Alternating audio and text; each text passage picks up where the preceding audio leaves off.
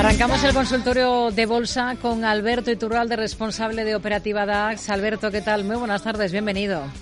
Muy buenas tardes, muchas gracias. Una tarde más del lunes con usted para resolver dudas de nuestros oyentes enseguida en este consultorio de bolsa y también para echar un vistazo a cómo están las cosas. Eh, en algunos activos concretos, hoy vuelve a hablarse bastante de Bitcoin, de ese nuevo repunte pero sin duda en estos últimos días hay un número redondo que es el de los 5.000 puntos del S&P 500 que está acaparando muchas miradas, ¿no?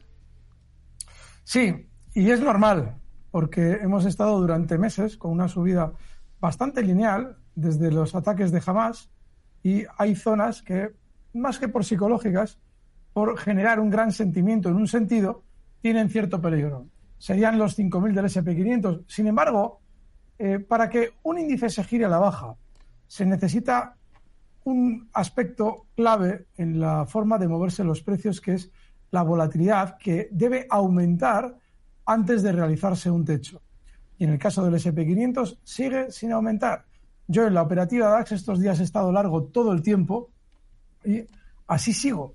Si nos vamos a Europa, nos encontramos con un DAX que está tentando de nuevo la zona de sus máximos históricos que no ha podido superar en varias ocasiones. Hoy cierra también muy cerquita de esos máximos. Veremos si mañana lo supera. Y si lo que hacemos es ir al IBEX español, nos encontramos con un movimiento decepcionante, más bajista que los demás. Y bueno, pues durante estos próximos días veremos, pero mientras el SP500 no aumente su volatilidad, es muy difícil que se vean recortes. Recuerden el guion que les comentábamos a finales de 2023. El 2024 va a ser muy alcista, probablemente, y de hecho lo saben todos los gobiernos de medio mundo que han adelantado sus elecciones de años 2025 y 2026 a este 2024.